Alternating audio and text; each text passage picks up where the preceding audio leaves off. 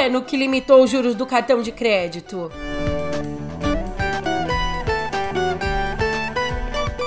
Também por aqui as novas medidas econômicas anunciadas por Milley. E a vacina da dengue que chega ao SUS.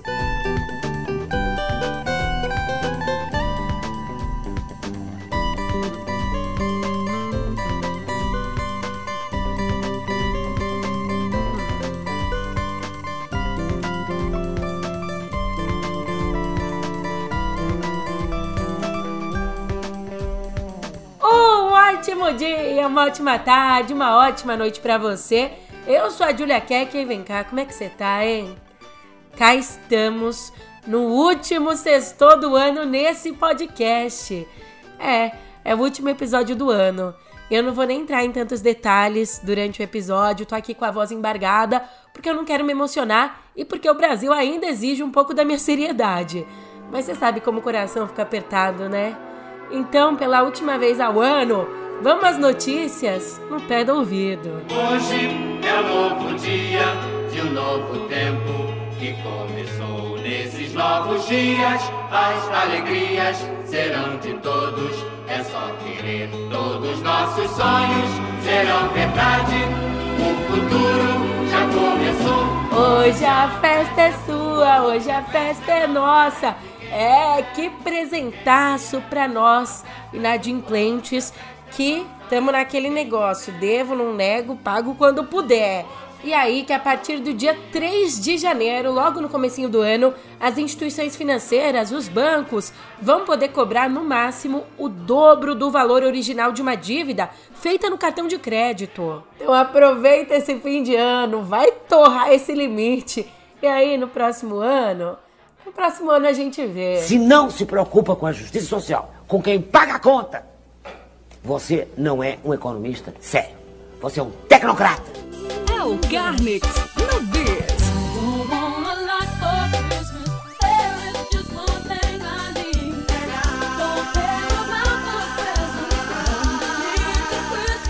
Ó, essa decisão aqui ela foi anunciada depois de uma reunião do Conselho Monetário Nacional, que é composto pelo ministro da Fazenda, o Fernando Haddad, também pela ministra do Planejamento, a Simone Tebet, e pelo presidente do Banco Central, Roberto Campos Neto. E essa decisão ela aplica o percentual de 100% previsto na lei do Desenrola, um programa de renegociação para inadimplentes que foi sancionado no dia 3 de outubro. O ministro Haddad ele explica melhor. O voto que foi aprovado hoje simplesmente disciplina o disposto na lei do Desenrola.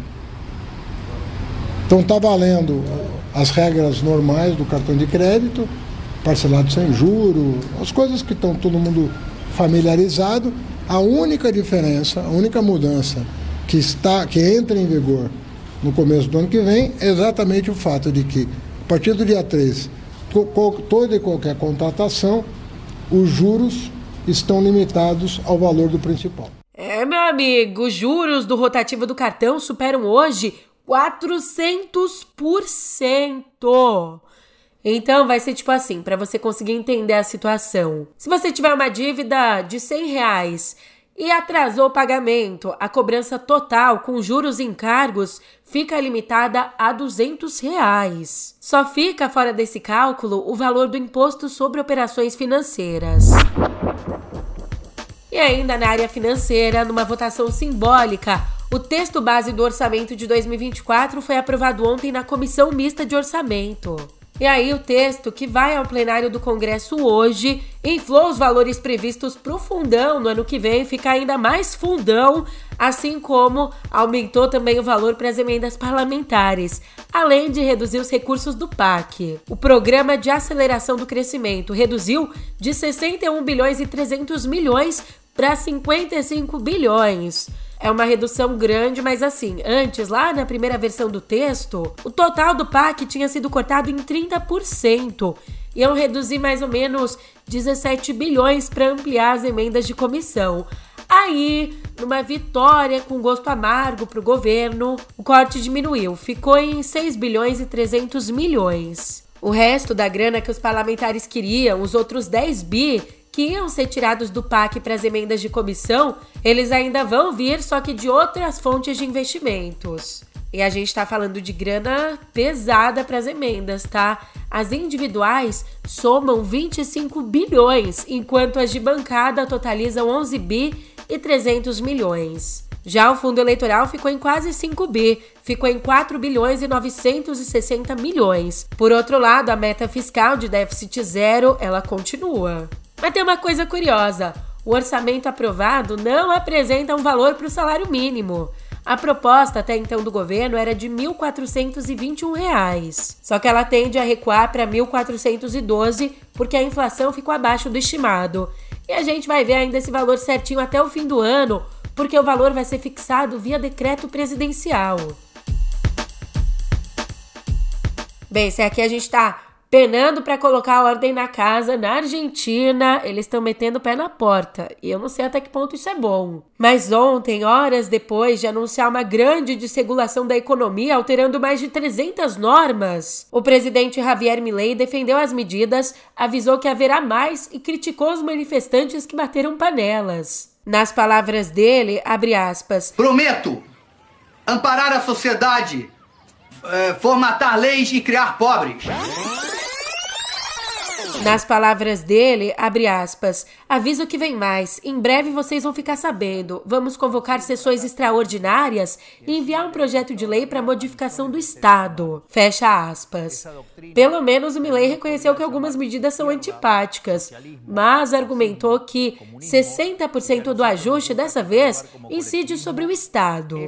Volto a abrir aspas para ele. Os deputados e senadores terão que enfrentar a responsabilidade histórica de escolher entre fazer parte dessa mudança ou obstruir o projeto de reformas mais ambicioso dos últimos 40 anos. Fecha aspas. A fonte ele tirou sei lá da onde, né? Mas entre as principais medidas anunciadas pelo Milley estão as privatizações. E você acha que ele ia falar pouco sobre os manifestantes? Ele disse que pode ser que haja pessoas sofrendo de síndrome de Estocolmo, pessoas que estão apaixonadas pelo modelo que as empobrece. E disse também que há pessoas que olham com nostalgia, amor e carinho para o comunismo. Fecha aspas. Una doctrina que parte de la idea de que un grupo de burócratas sentado en una oficina pueden planificar la vida de millones de seres humanos, considerando sus deseos, capacidades, preferencias y circunstancias. Es una doctrina que considera que los políticos, en consecuencia, son omnipresentes, omniscientes y omnipotentes. Es decir, que en esencia es una doctrina que considera que los políticos son Dios. Pues bien, nosotros hemos venido a decirles que los políticos no solo no son Dios, sino que son la causa de nuestros problemas. Son la causa de nuestros problemas porque durante décadas han defendido estas ideas empobrecedoras de las que hablamos mientras ellos se hacían cada vez más ricos. Porque es la implementación inclemente de estas ideas por más de 100 años lo que nos llevó poco a poco, peldaño por peldaño, al infierno económico que vivimos hoy. Esse discurso aí a gente já viu, né? Só que o jornalista Rolf Kantz analisa que, abre aspas, só há uma certeza por enquanto em relação ao grande ajuste prometido por Javier Milei para conter uma inflação próxima de 200% ao ano. A certeza de que a primeira fase vai ser dolorosa para a maior parte das famílias. E fora do governo, dificilmente alguém vai poder dizer como será a fase seguinte, porque nenhum plano com etapas e metas parciais foi apresentado. Fecha aspas. Agora, nos Estados Unidos, na recente visita que fez aos Estados Unidos, o presidente chinês, o Xi, Xi Jinping, disse ao colega americano Joe Biden que Beijing planeja reunificar Taiwan e China. E aliás, numa reunião ali com várias autoridades americanas e chinesas, o Xi disse que a preferência do país dele é tomar Taiwan pacificamente. E ele também fez uma referência às previsões públicas de militares americanos de que essa tomada ia acontecer em 2025 ou 2027. Ele rebateu dizendo a Biden que eles estão errados porque não há qualquer prazo estabelecido. Bem, depois da divulgação dessa história, o senador republicano Lindsey Graham apelou aos congressistas dos dois partidos para que trabalhem juntos para dissuadir a China. Falando em conflito territorial, vamos ao Oriente Médio. Ontem, o Hamas descartou qualquer nova troca de reféns israelenses por presos palestinos até que o governo de Israel encerre as operações militares na faixa de Gaza. E a estimativa é que o grupo ainda está fazendo mais ou menos 120 pessoas reféns. As negociações elas estão acontecendo, estão acontecendo no Cairo, a capital do Egito, só que parecem estar no impasse, já que o ministro israelense da Segurança, o Itamar Ben-Gvir, disse que um cessar-fogo sem a eliminação do Hamas e a libertação de todos os reféns seria um fracasso. Ao menos um terceiro grupo de brasileiros e pessoas próximas deixou a faixa de Gaza ontem, com a previsão de chegar aqui ao nosso país na manhã de sábado. Oh, eles vão passar o Natal aqui, em casa. O Itamaraty ainda não sabe quantas pessoas estão nessa leva, só que a lista que foi apresentada a Israel e ao Egito tinha 24 nomes, cuja saída tinha sido negada anteriormente.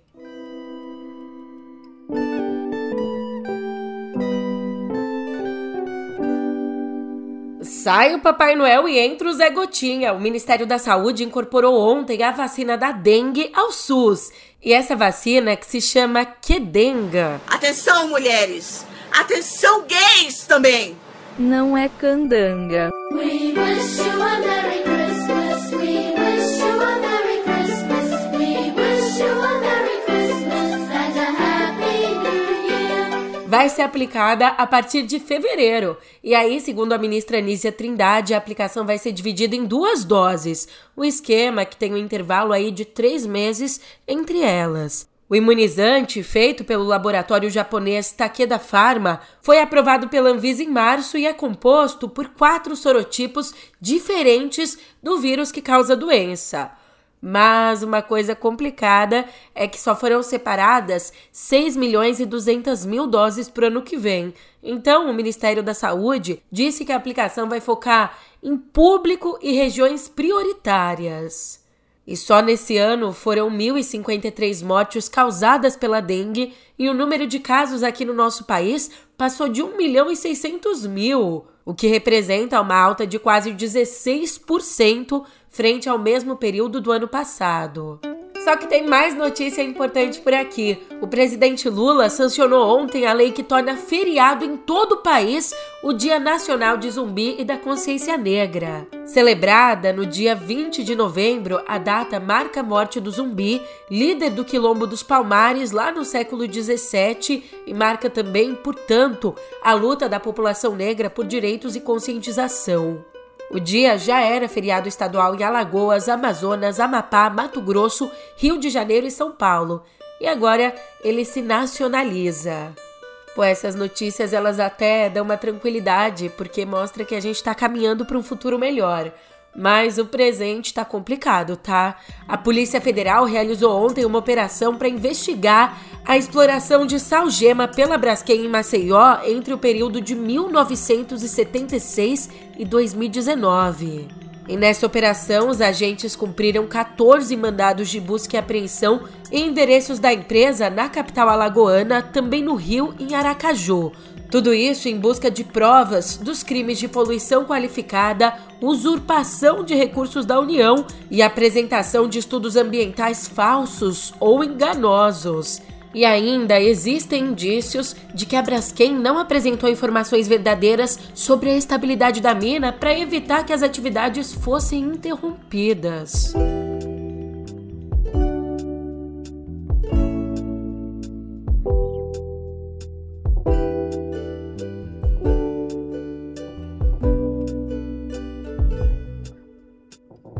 Aqui em Cultura a gente mantém a esperança do clima natalino porque não foi dessa vez, daí a gente fica na esperança. De novo, o Brasil ficou fora do Oscar. O longa do Kleber Mendonça Filho, o Retratos Fantasmas, escolhido pela Academia Brasileira de Cinema para representar o país na disputa de melhor filme internacional, acabou não ficando entre os 15 pré-indicados da Academia de Artes e Ciências Cinematográficas de Hollywood. E ele também não aparece na lista de melhor documentário, categoria em que também podia concorrer. Bem, a festa de premiação dos outros acontece em Los Angeles lá no dia 10 de março.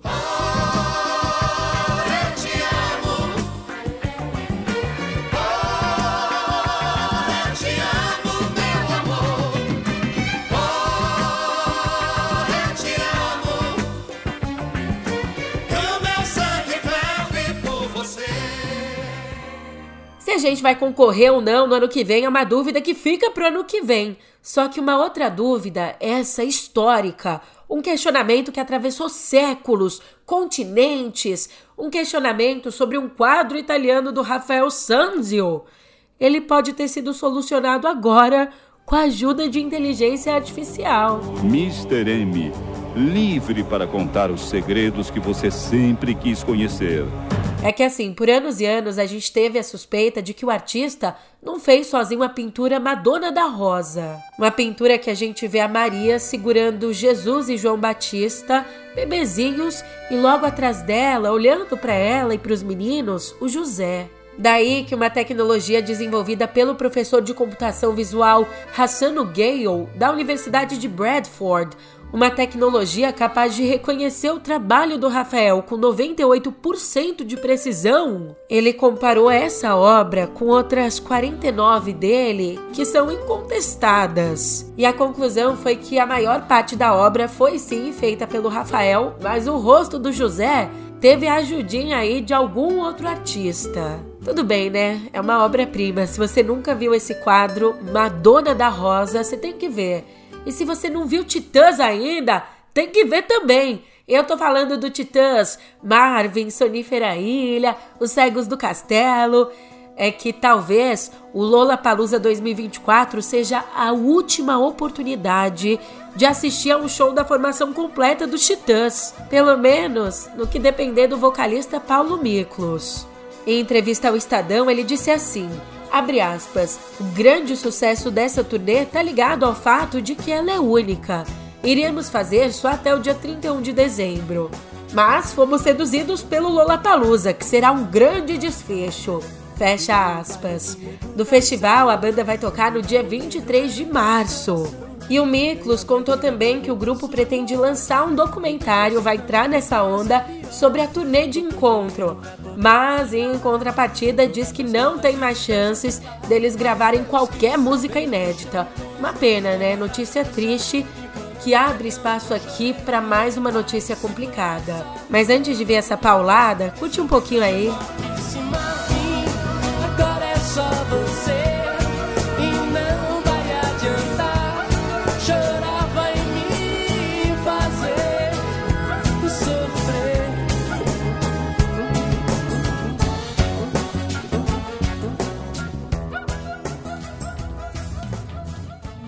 Pois bem, agora então vamos à pedrada. O Vin Diesel é o novo astro a ser processado por agressão sexual. Ele é acusado pela assistente Asta Jonasson, que disse que o crime teria sido cometido durante as filmagens de Velozes e Furiosos 5 Operação Rio, de 2010. E de acordo com a ação movida em Los Angeles, o que, que aconteceu? A Jonathan teria entre suas responsabilidades de assistente organizar e acompanhar o ator em festas. E aí ela diz que uma noite foi convidada a esperar na suíte do ator, quando então foi agarrada pelos pulsos e puxada para a cama. E aí, felizmente, ela teria conseguido escapar. Daí, o Vin Diesel teria se reaproximado de novo, tocando e beijando os seios dela mesmo com ela pedindo para parar. Então, Jonathan diz que correu pro corredor quando Diesel puxou a calcinha dela e aí ela acabou presa contra a parede do banheiro com o ator se masturbando na frente dela. Horas depois, Jonathan foi demitida e o ator, até agora, ele não se manifestou sobre isso.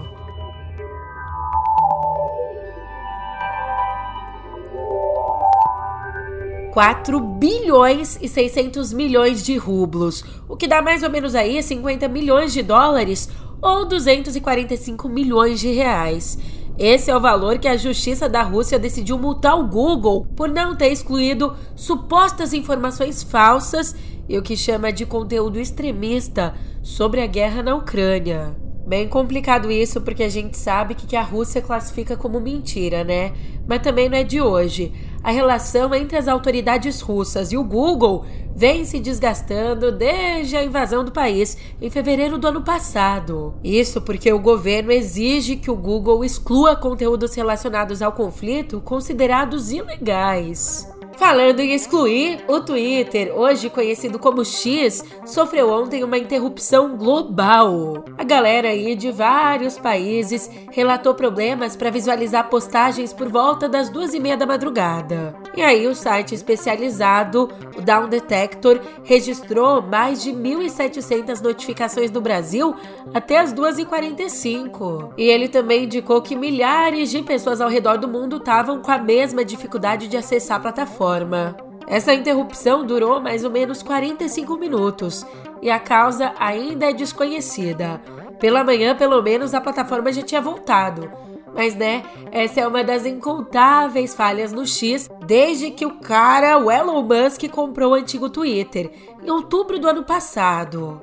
Aliás, uma outra falha recente aconteceu na semana passada mesmo, quando a rede social apresentou problemas para redirecionar o usuário para links externos. E tem mais um tombo por aqui. A Microsoft vai descontinuar o Windows Mixed Reality. Que chique! Que plataforma é essa?